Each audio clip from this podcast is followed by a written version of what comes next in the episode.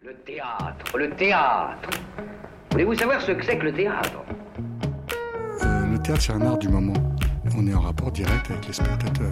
Pièce détachée, Il faut que le théâtre présente une autre forme, une autre manière de vivre. tous les lundis, de 20h à 21h, Finalement, le théâtre n'existe que par le regard du spectateur qui le fabrique. sur Radio Campus Paris. Le théâtre est pour tout le monde, pour vous comme pour les autres. Faut pas être exclusive. Bonsoir à toutes et à tous, vous êtes bien sur Radio Campus Paris dans Pièces détachées, votre émission préférée qui célèbre les arts vivants en Ile-de-France.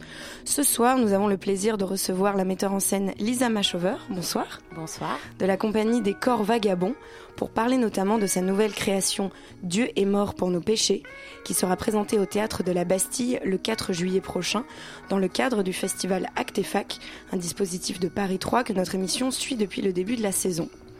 En chronique pour notre tour de table de l'actualité théâtrale, nous parlerons de La Nuit transfigurée, une création d'Anne-Theresa de Kersmacher présentée au Théâtre de la Ville jusqu'au 15 juin, de Grande Illusion, un spectacle proposé par Philippe Fenwick et qui était présenté jusqu'au 9 juin à l'Académie Fratellini, et de Cut, un, spe- un spectacle écrit par Emmanuel Marie et mis en scène par Dominique Fattaccioli, présenté au Théâtre du Guichet Montparnasse jusqu'au 19 juin. Pièce détachée, les arts vivants à la radio. Et tout d'abord, avant de commencer notre interview, je vais laisser la parole à Thomas pour son édito. Salut Thomas. Salut. Alors, le verbe croire, c'est un verbe qu'on associe généralement au domaine religieux, car il renvoie à la notion de foi. Alors, si on considère les différentes définitions du mot foi données par le dictionnaire Larousse, on trouve notamment que la foi correspond à, je cite, l'adhésion totale de l'homme à un idéal qui le dépasse, à une croyance religieuse. Parmi les autres définitions proposées, on peut lire que la foi correspond également à, je cite encore, toute adhésion ferme et fervente de l'esprit à quelque chose, ou bien encore à la, je cite encore une fois, confiance absolue que l'on met en quelqu'un, quelque chose. Le caractère sacré du mot, le voit, finit par être rattrapé par une acceptation plus générale, voire même profane. On ne croit pas nécessairement en une religion, en un dieu. On peut croire en des idées politiques, en des théories scientifiques, en tout et n'importe quoi en fait, parfois pour le meilleur et parfois malheureusement pour le pire. Je parlais de la religion et de son rapport très étroit avec le verbe croire et le mot foi. Or, croire et foi sont aussi largement associés à un autre domaine, et oui, celui du théâtre. Le concepteur d'un spectacle, le metteur en scène, les comédiens veulent faire croire aux spectateurs ce qui se dit, ce qui se joue sur le plateau. Certains d'entre eux vont effectivement y croire, et puis d'autres non. C'est le propre du jeu qui s'opère au théâtre entre fiction et réalité. Quant à la foi, c'est celle-ci, c'est la foi dans l'idée même du théâtre qui guide et motive chaque jour ces hommes et ces femmes passionnés par cet art. Le spectateur peut lui aussi avoir foi dans l'idée du théâtre, ce qui expliquerait d'ailleurs pourquoi il aime cet art, qu'il va voir des pièces ou qu'il en lit.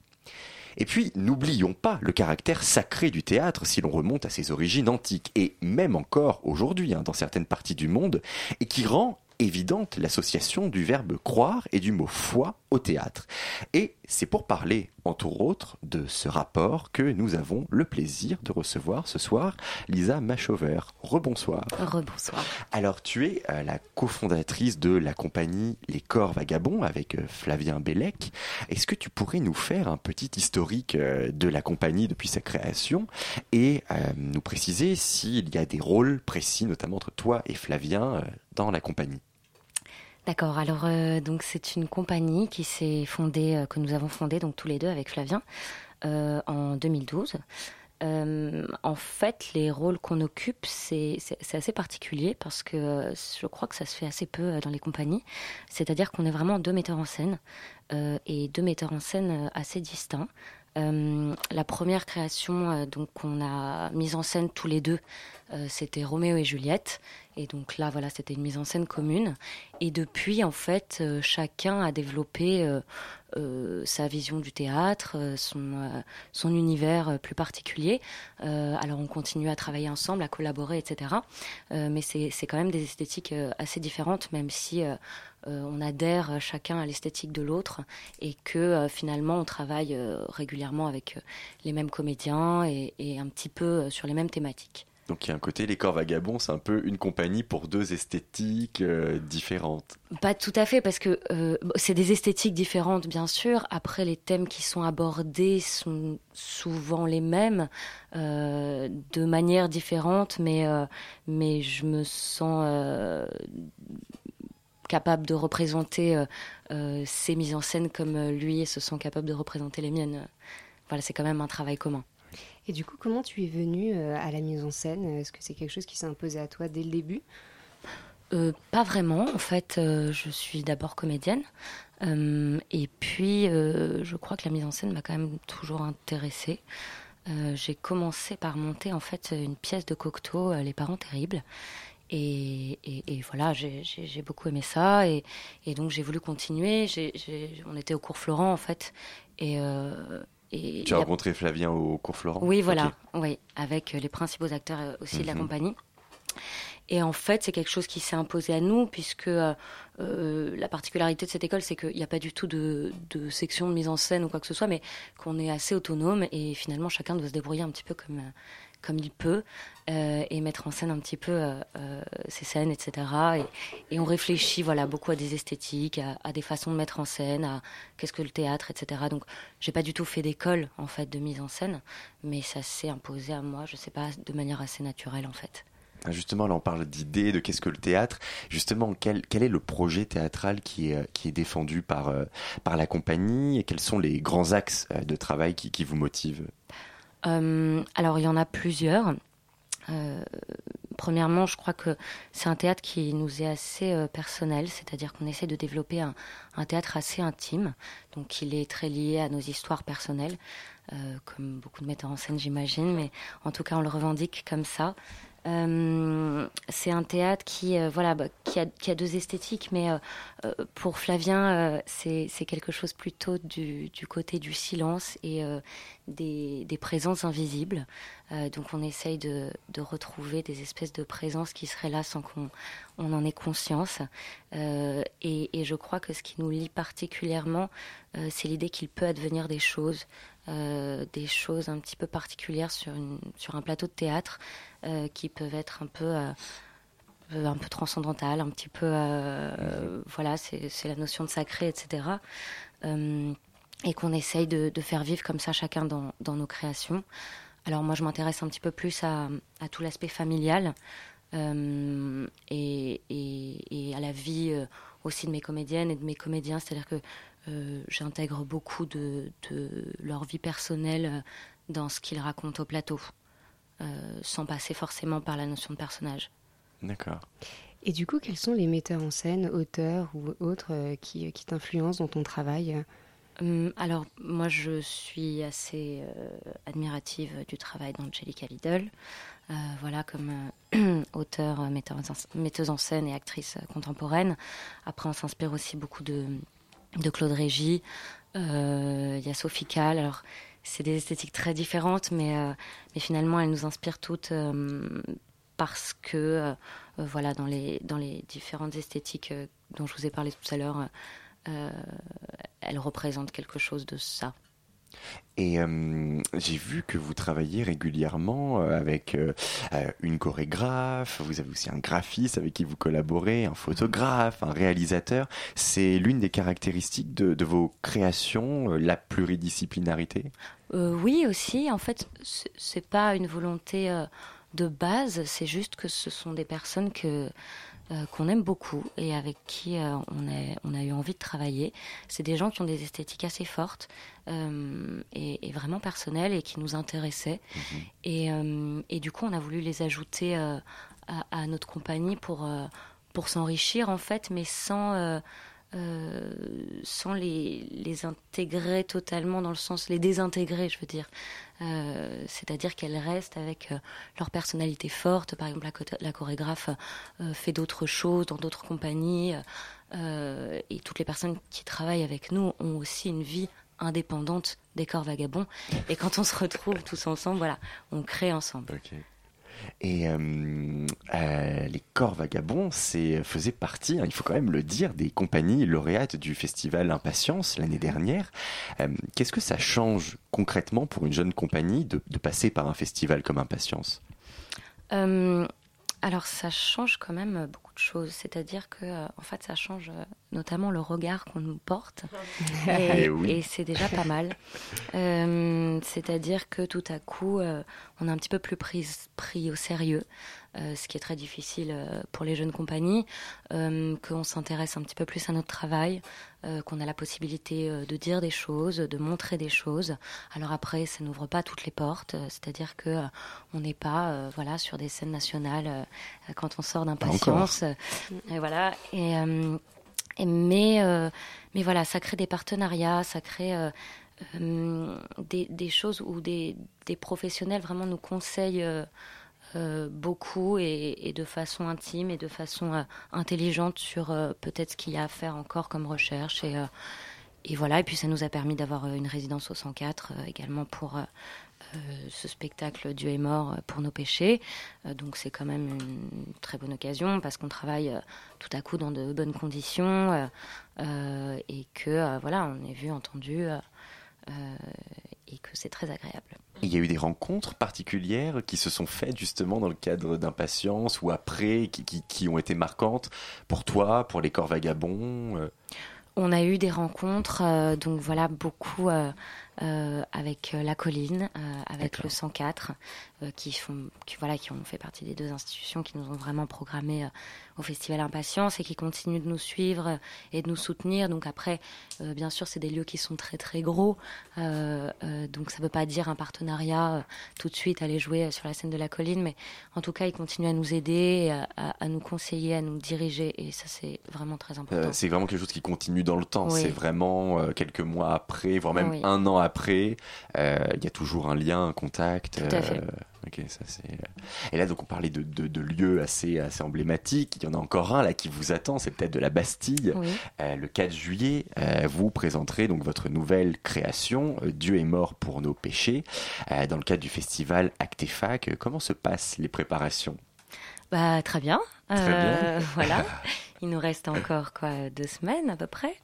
Euh, non, ça se passe très bien. En fait, euh, euh, le dispositif Actefac est quand même assez assez bien rodé, c'est-à-dire que on a eu beaucoup d'aides, voilà, différents ateliers, et puis on a eu surtout beaucoup de salles en fait hein, pour répéter. Et ça c'est enfin c'est précieux en fait pour des compagnies comme les nôtres. Et et, voilà, et donc, euh, donc du coup, ça se, passe, euh, ça se passe bien. Ça se passe bien, vous êtes confiante euh, pour le 4 juillet. Et pourquoi du coup vous avez choisi ce programme Actefac? Qu'est-ce qui vous a intéressé euh, justement, c'était c'était ce, ce programme d'accompagnement des jeunes compagnies.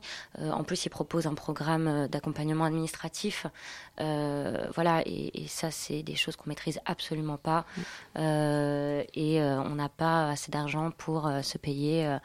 voilà, quelqu'un qui nous aiderait à l'administration. Et donc, on doit tout faire nous-mêmes et, et c'est pas vraiment notre notre boulot. Hein. Enfin, on, ne sait pas faire en fait. Donc donc c'est hyper intéressant d'avoir des gens qui nous aident aussi à ce niveau-là.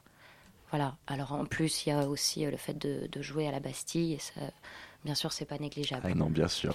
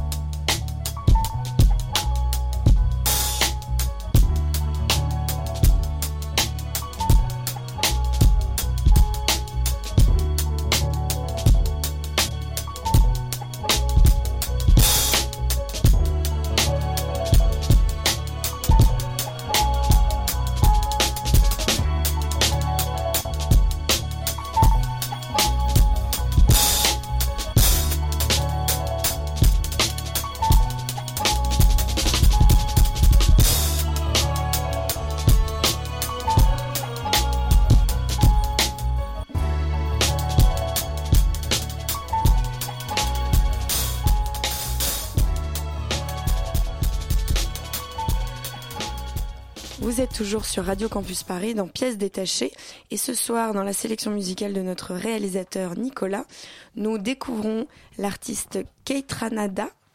Kate Ranada, c'est ça? Ouais. L'album 99,9% et le titre qu'on vient d'écouter, c'était Bus Ride, euh, featuring Karim Riggins et River Tiber.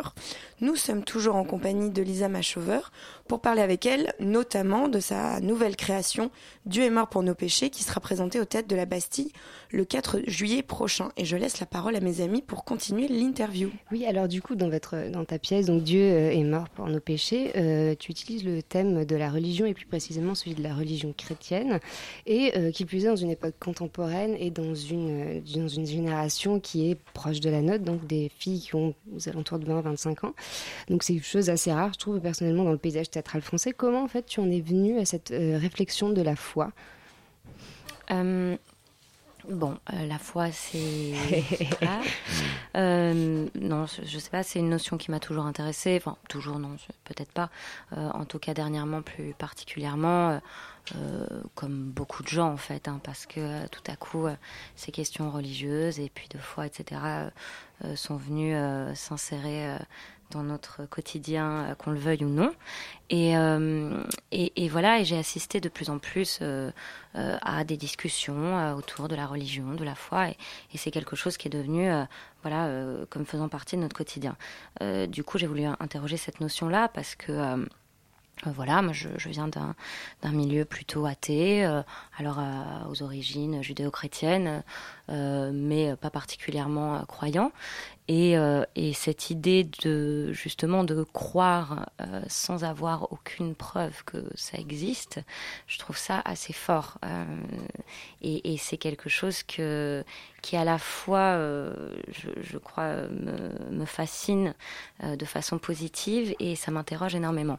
Euh, alors je le rapproche un petit peu effectivement de, de la foi qu'on peut avoir euh, dans son art, euh, euh, comme tu l'as dit dans ton édito. Mais, et, voilà, parce que euh, le métier qu'on fait est assez particulier et, et, pour le faire, je pense qu'il faut avoir euh, une certaine forme de foi, euh, puisqu'on n'a absolument aucune, aucune certitude que ni que ça fonctionne, ni que ça a quelconque, une quelconque incidence sur ni les gens qu'on a en face de nous, ni la société, ni, ni quoi que ce soit. Et alors, donc, Dieu est mort pour nos péchés, c'est un spectacle qui est scindé en deux parties. Il y a une première partie donc, qui est relative à um, tout l'aspect séculier, le profane, et puis une deuxième centrée, elle, vraiment sur le sacré, le mystique. Euh, pourquoi avoir choisi de, traiter ces euh, deux oppositions distinctement, alors que je trouve quand même, à l'heure actuelle, euh, les frontières sont quand même plutôt poreuses entre, euh, entre le sacré et, euh, et le profane, surtout à l'époque actuelle dans nos sociétés euh, contemporaines qui sont, comme tu le disais, plutôt athées, mais malgré tout, on assiste dans le même temps à un espèce de regain de religiosité. En fait, euh, je voulais que les deux parties soient assez, euh, finalement, extrémistes. C'est-à-dire que à un moment donné, quelqu'un qui est voilà, qui a 20 ans et qui vit dans la société euh, contemporaine, euh, voilà, disons en France. Euh, pourquoi est-ce que quelqu'un qui vit dans un contexte athée euh, va euh, s'engager comme ça à corps perdu dans une religion, quelle qu'elle soit et, et, ça, ça m'interrogeait.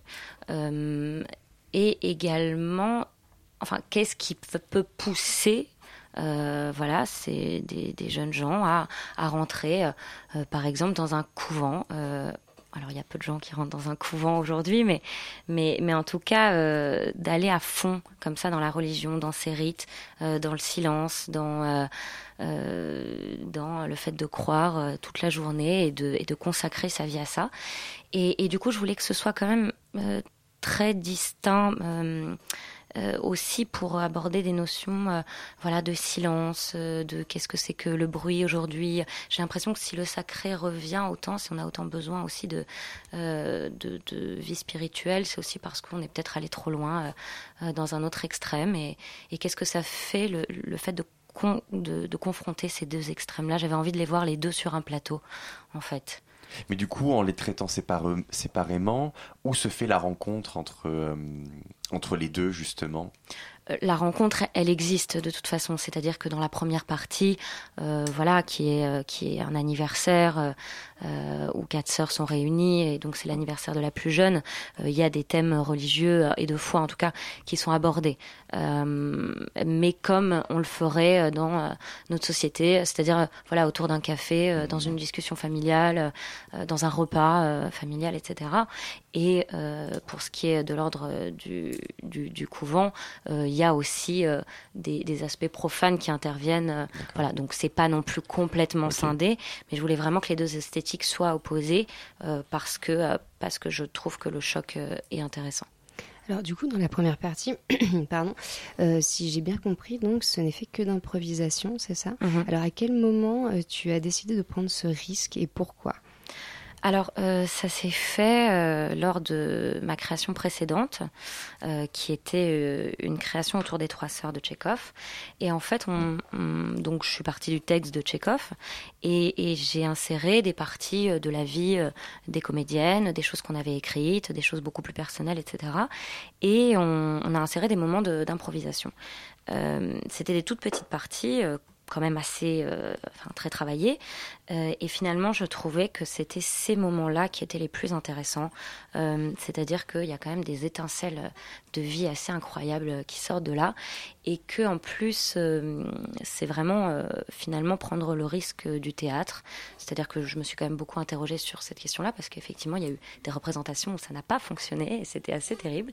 mais, mais en fait, celles qui fonctionnent, je les trouve tellement vivante et, et, je crois que c'est important de prendre ce risque-là, c'est-à-dire que voilà, on n'est pas au cinéma, euh, on n'est pas dans quelque chose qu'on peut refaire, on est dans du spectacle vivant, et, c'est ça qui est, qui est beau, c'est de voir des, des, gens qui se mettent en danger aussi devant nous. Euh, et, du coup, je voulais les mettre vraiment en danger et qu'on se mette vraiment en danger devant un public. Et alors, donc dans la deuxième partie de Dieu est mort pour nos péchés. Euh, il y a un travail là de texte qui a accompli, qui a été accompli en amont euh, sur les écrits de Thérèse d'Avila, de l'abbé Pierre, euh, d'Angèle de Foligno. comment s'est passée la rencontre avec ces écrits sacrés pour pour certains et quelle place est-ce qu'ils occupent vraiment dans, dans le spectacle? Alors, au départ, je suis partie vraiment de, Thérèse mhm. euh, parce que voilà, la figure euh, m'intéressait beaucoup et que euh, c'est une mystique, donc elle entretient un rapport avec Dieu qui est qui est très très proche, très très même charnel, etc. Et, et puis finalement, bon, on s'en est un petit peu détaché. mais la rencontre avec le texte a été assez intéressante parce qu'on a fait des grands débats, voilà, autour de la table. Il y avait des, des comédiennes à qui ça ne parlait absolument pas, et d'autres à qui ça pouvait parler. Et, euh, et on c'est des textes qui sont vraiment particuliers parce qu'on on se demande si elles sont complètement givrées ou si, euh, ou si à un moment donné euh, elles ont eu vraiment la lueur, enfin la vérité face à elles. Et en même temps, ils sont très très beaux parce qu'ils sont très poétiques. voilà, mais et, en tout cas, ils sont, ils sont passionnés. Et, et, et ça, c'est ce qui est assez beau dans ces textes-là.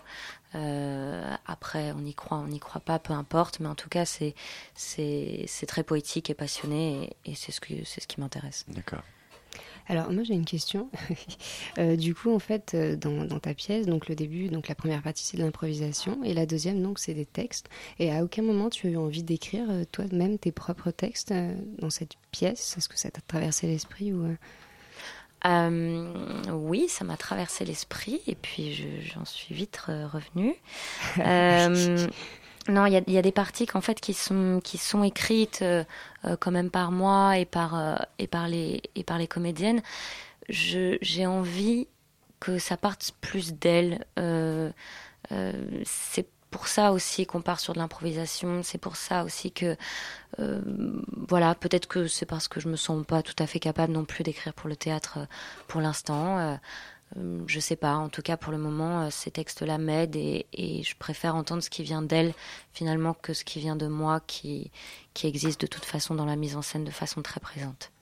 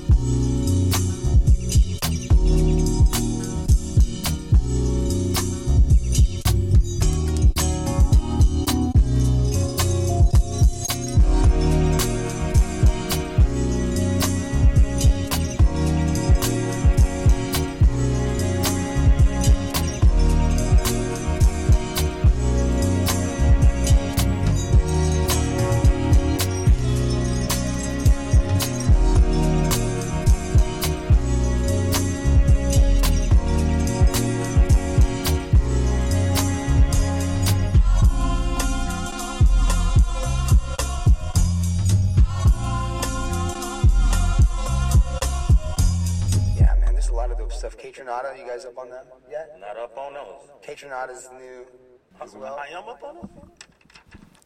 Vous êtes toujours sur Pièces détachées, sur Radio Campus Paris, dans Pièces détachées. Et ce soir, la sélection musicale de notre réalisateur nous offre des chansons très très très courtes. Alors j'ai été un petit peu prise au dépourvu. Ah oui. Donc on écoute toujours l'album 99,9% de Kate Ranada et c'était le titre Despite the Weather. Nous sommes toujours avec Lisa Mashover pour parler de sa dernière création Dieu est mort pour nos péchés qui sera présentée au théâtre de la Bastille le 4 juillet prochain. Alors, notamment dans cette création, euh, vous avez travaillé avec euh, la chorégraphe Marie-Mina Razolo-Manana. Euh, quelle place occupe le corps dans cette nouvelle création Dieu est mort pour nos péchés? Alors, elle est très importante, notamment dans la seconde partie. C'est-à-dire que je me suis demandé à quel point des gestes dans la religion pouvaient être des gestes performatifs. C'est-à-dire que euh, au-delà de dire je crois, euh, qui, est, qui est assez singulier, parce que quand on dit je crois, c'est aussi une affirmation de la croyance. Euh, il y a le fait, voilà, de prier.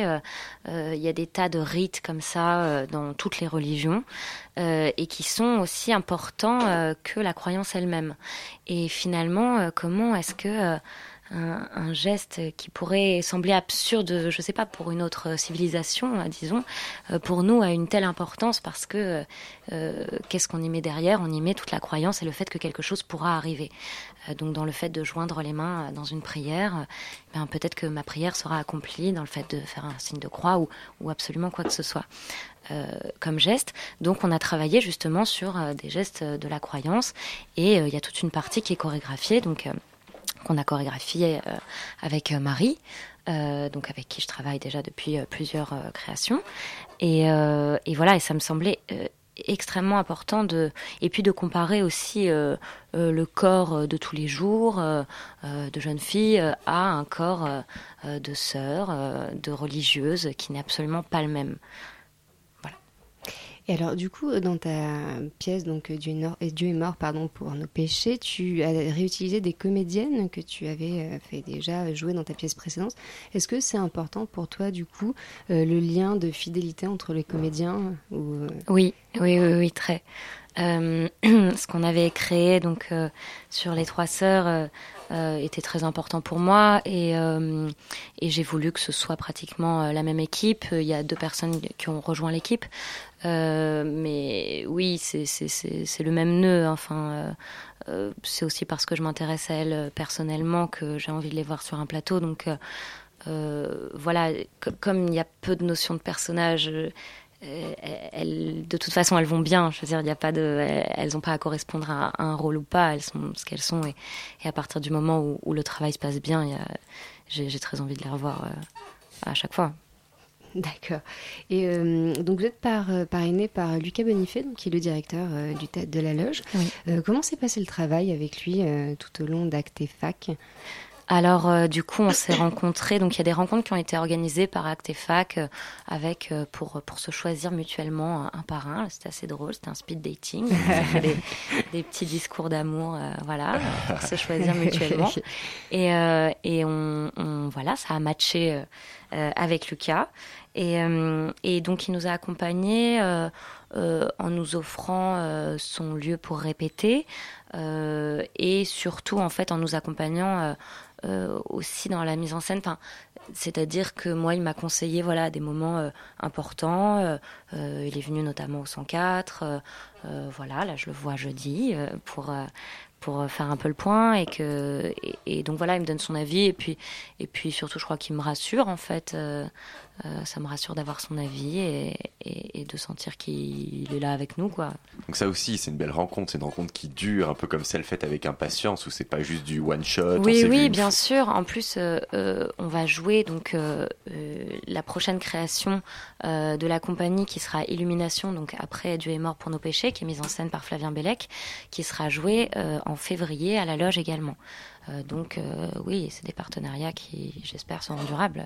Ah bah, justement, euh, anticipé sur la dernière question qui était un peu de savoir la suite. Donc, Mhm. nouvelle création euh, février à la loge. Oui. Donc là, c'est Flavien. Voilà, c'est ça. Tu peux nous en dire un peu plus? Oui, alors euh, c'est euh, une création donc, qui s'appelle Illumination. Alors comme je disais tout à l'heure, c'est c'est sur voilà Flavien travaille beaucoup sur les présences comme ça invisibles. Donc c'est euh, voilà, on est dans une cérémonie pour chercher la grande question euh, de l'humanité et puis euh, on, verra bien si on la trouve ou non. Et, et voilà, ça se fait comme ça dans un rapport au public et, et un petit peu au sacré également. D'accord. Merci Lisa euh, d'avoir été avec nous pour euh, parler de votre prochaine création, donc euh, Dieu est mort pour nos péchés, qui sera présentée au Théâtre de la Bastille le 4 juillet prochain. On te dit euh, bonne chance et Merci. bon courage pour les derniers préparatifs.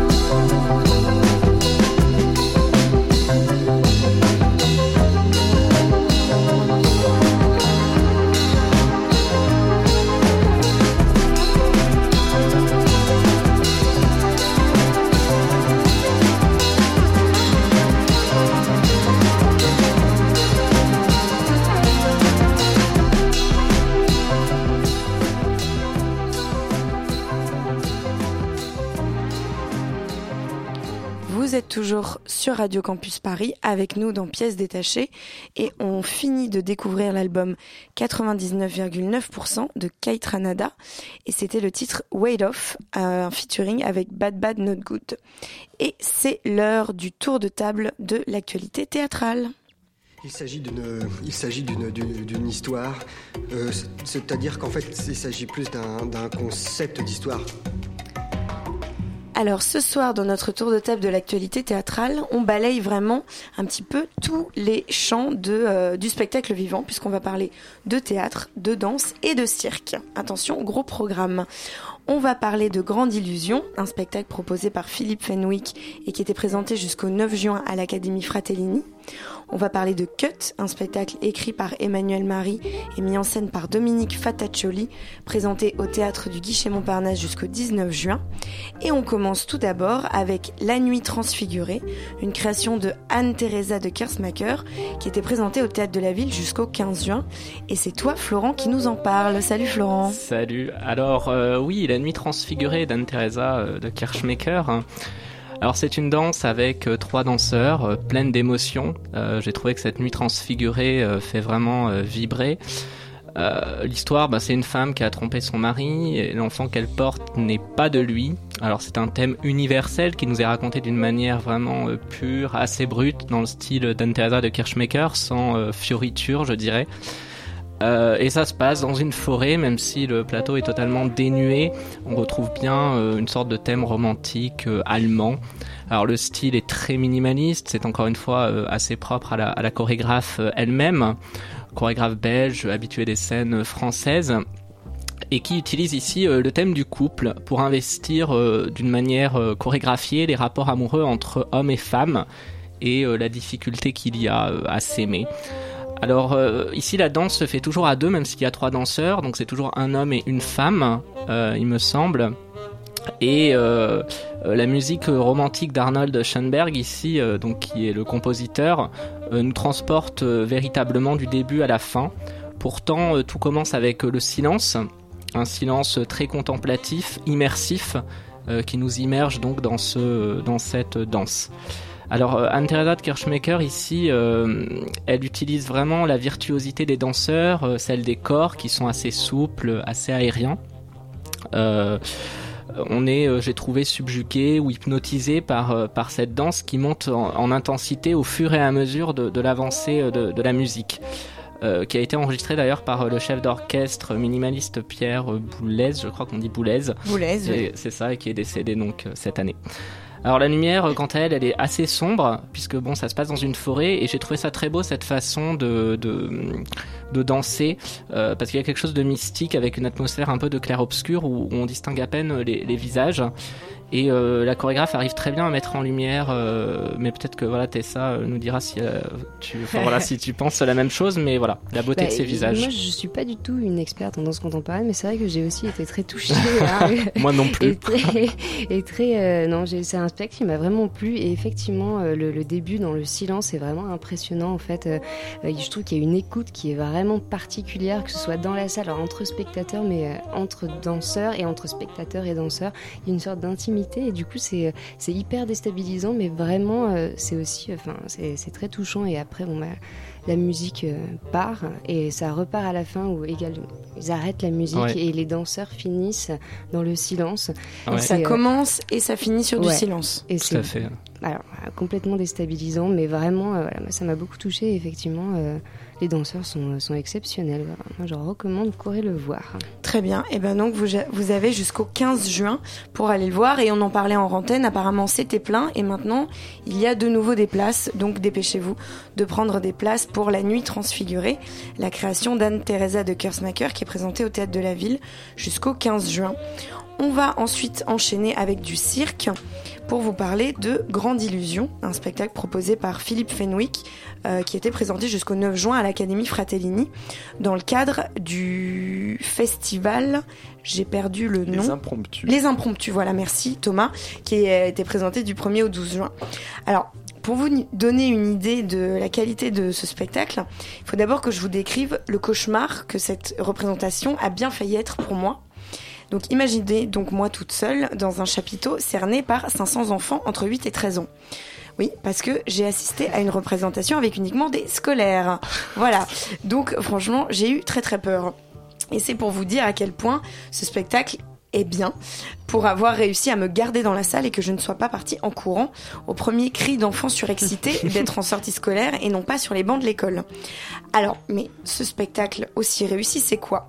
Donc en fait, c'est la présentation de fin de formation des euh, apprentis en troisième année de l'Académie Fratellini, École nationale du cirque. Et pour concevoir ce spectacle, les apprentis ont été encadrés par Philippe Fenwick, comédien, metteur en scène et auteur. Celui-ci a choisi de les confronter dès maintenant à ce qui les attend à la sortie de l'école, c'est-à-dire les affres du métier d'artiste, les difficultés du monde sans pitié qui est celui du show business. On est ainsi embarqué dans une sorte de télécrochet du cirque, un peu genre Star Academy mais Cirque Academy, où euh, le public fait office de jury et, et devra décider à l'issue du spectacle quels numéros sont les meilleurs et quel jeune artiste pourra repartir avec son diplôme. C'est caustique, un peu cruel, mais comme me disait un de mes anciens profs de théâtre, jamais aussi cruel que ce que le métier ne sera avec toi. La cérémonie est donc orchestrée par Philippe Fenwick lui-même, qui incarne un monsieur loyal, opportuniste et manipulateur, qui nous présente les numéros les uns après les autres. Alors, pour parler vraiment cirque pur et dur, euh, la performance et la qualité étaient, selon moi, au rendez-vous. J'ai particulièrement été bluffée, tu me diras Thomas, quels ont été toi tes numéros euh, favoris, mais moi j'ai été absolument saisie par le numéro de cadre qui ouvre le spectacle. Ah ouais, non, mais il est incroyable. Incroyable. Et par celui de Roussire qui le clôt. Donc la Roussire, c'est cette espèce de hum, très grand euh, cerceau rigide dans lequel euh, l'acrobate euh, se suspend et fait des, des acrobaties Et suit- le tour, et suit euh, le, tour, mouvement, euh, le euh, mouvement du, cirque. Du, du cercle, pardon. Euh, les numéros de tissu aérien et d'acrobatie sont également remarquables, plein de poésie. Mais comme je le disais dans une de mes dernières chroniques il y a quelques semaines sur euh, le spectacle de cirque Le Vide au Montfort Théâtre, ce qui m'a le plus passionné ici, ce n'est pas la prouesse technique, mais c'est justement ce qui se glisse dans les interstices de la prouesse. En fait, le format narratif et la mise en scène qu'ils ont choisi ici d'adopter est particulièrement intéressant. Ça apporte du recul et de l'humour à un exercice de fin d'année qui aurait pu être somme toute assez ennuyeux, pris euh, comme ça au pied de la lettre. Voir les élèves se moquer d'eux-mêmes, se moquer de leur métier, de leurs angoisses, est vraiment très rafraîchissant. Entre les numéros, le temps du changement d'installation et du changement de matériel, ce monsieur loyal, Philippe Fenwick, s'entretient avec l'élève qui vient de terminer son numéro, l'engageant à être avenant et à essayer de se vendre un maximum à des prétendus responsables culturels et autres chargés de diffusion présents dans le public. C'est assez drôle de voir la jeune Inès, par exemple, après son numéro de cadre éblouissant, traverser le plateau complètement perdu en récitant le célèbre monologue d'Hermione Où suis-je? Qu'ai-je fait? Que dois-je faire encore? prononcé par au moins, une fois par toutes les étudiantes en art dramatique de France. Celles qui m'écoutent le sauront. Derrière le strass et les paillettes, ces jeunes artistes nous invitent à voir les coulisses, là où tout se joue en silence, là où les rivalités sont inévitables et la compétition féroce.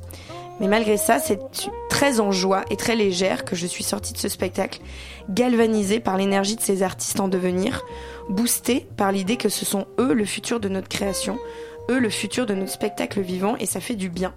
Ça fait du bien de voir un spectacle à la fois créatif, techniquement impressionnant, poétique et honnête.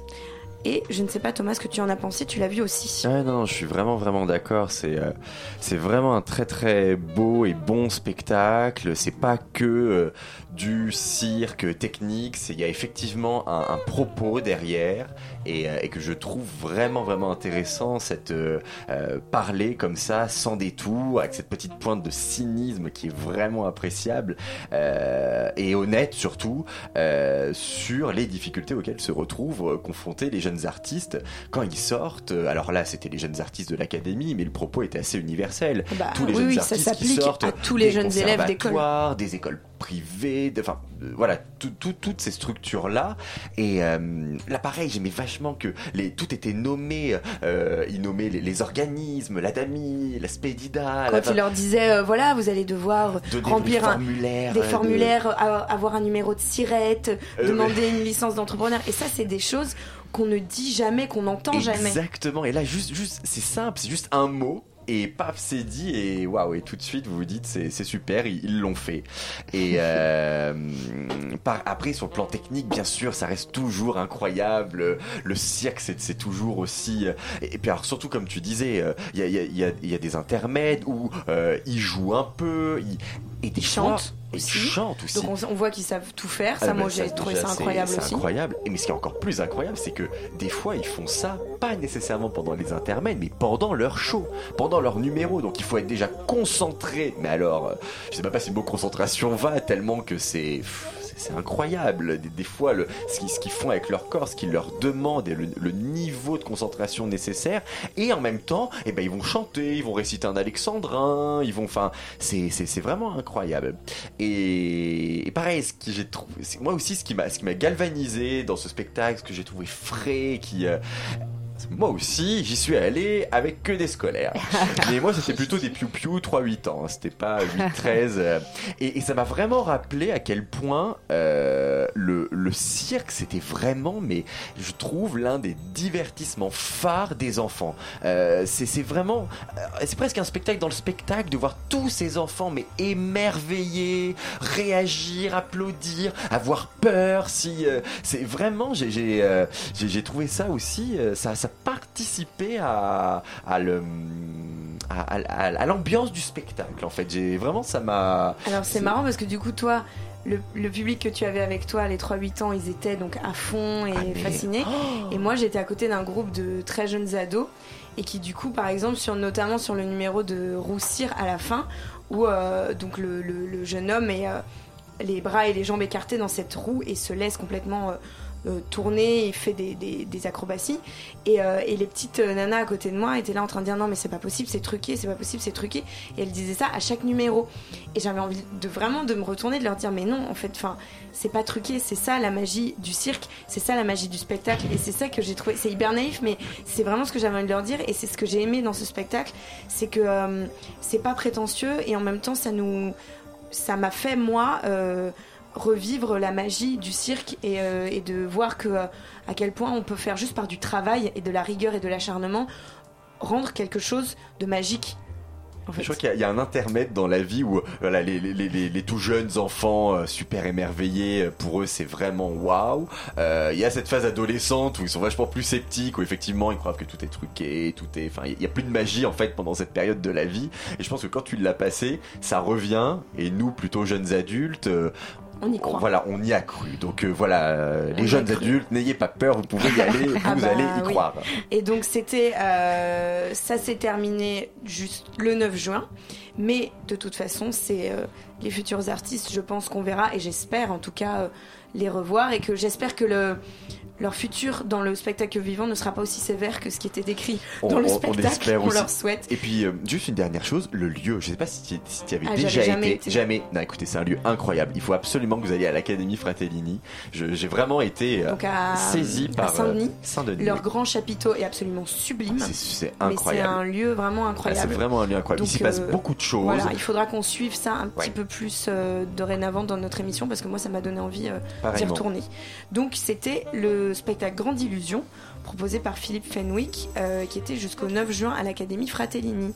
Et on va terminer ce tour de table de l'actualité théâtrale par Cut, un spectacle écrit par Emmanuel Marie et mis en scène par Dominique Fataccioli qui est présenté au théâtre du Guichet Montparnasse jusqu'au 19 juin et c'est Thomas qui garde la parole, c'est lui qui nous en parle.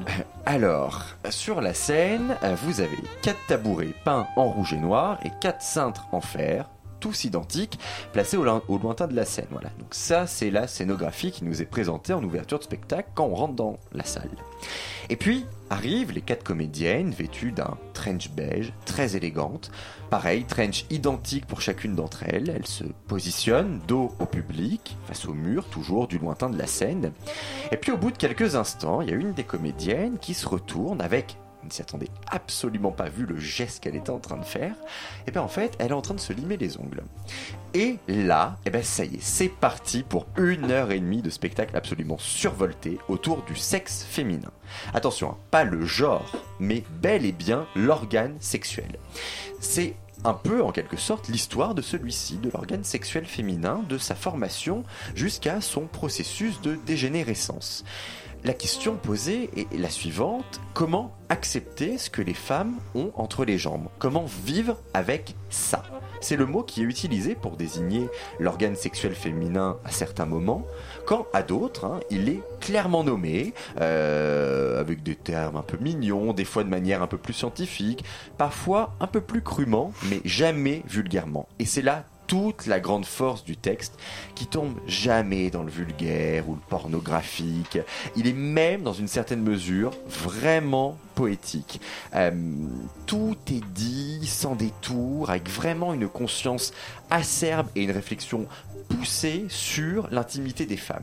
Justement, qui dit intimité, dit un peu dans ce spectacle euh, voyeurisme, mais qui n'est pas du tout euh, déplaisant, bien au contraire. C'est comme si les spectateurs, euh, hommes et femmes, on était invités à pénétrer dans les toilettes pour femmes, qui est quand même le haut lieu de l'intimité des femmes.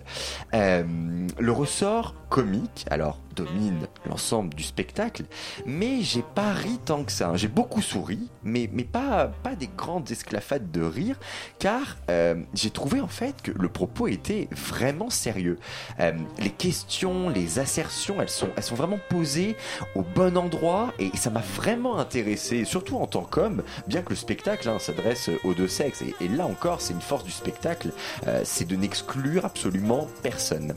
La réflexion du texte d'Emmanuel Marie, je trouve, elle est intelligemment portée, mais vraiment par les quatre comédiennes. Et c'est grâce à leur intelligence de jeu, leur justesse, leur énergie et leur générosité, eh bien que le fond du propos nous parvient jusqu'à nous. J'ai trouvé qu'il y avait vraiment une alchimie qui prenait très bien entre elles, vraiment que le casting avait été finement réalisé. Il y a vraiment une complémentarité tant physique que sur le, plan des, des caractères. Hum, C'était vraiment, vraiment, vraiment agréable à regarder. J'ai aussi beaucoup apprécié certaines propositions scénographiques, euh, certaines vraiment intéressantes et bien réalisées, comme notamment la représentation du sexe féminin par une ampoule euh, électrique à travers la robe d'une des comédiennes. C'était vraiment un très très joli tableau très poétique en plus par le propos Euh, et également aussi hein, d'un point de vue de la mise en scène des choses vraiment intéressantes hein, euh, notamment le recours fréquent au, procédé du chœur. On a des corps des chœurs chorégraphiques des chœurs chantés euh, très pertinents je trouve pour servir le propos et pour signifier que ce sont eh bien en fait toutes les femmes qui parlent pas simplement euh, ces quatre femmes euh, sur le plateau c'est vraiment vraiment une agréable surprise que ce spectacle il reste plus que deux dates surtout ne les manquez pas Et alors moi j'ai juste une petite question du coup parce que ça m'intrigue un petit peu. C'est un spectacle écrit par une femme, joué par quatre comédiennes.